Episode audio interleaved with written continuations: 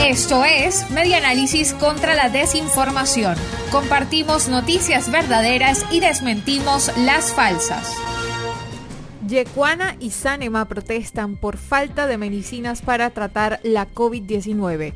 Reseña Radio Fe y Alegría Noticias.com que unos 400 originarios del pueblo indígena Yecuana y Sanema del Estado Bolívar protestaron este martes 15 de diciembre mediante un breve comunicado destinado al presidente de la República, Nicolás Maduro.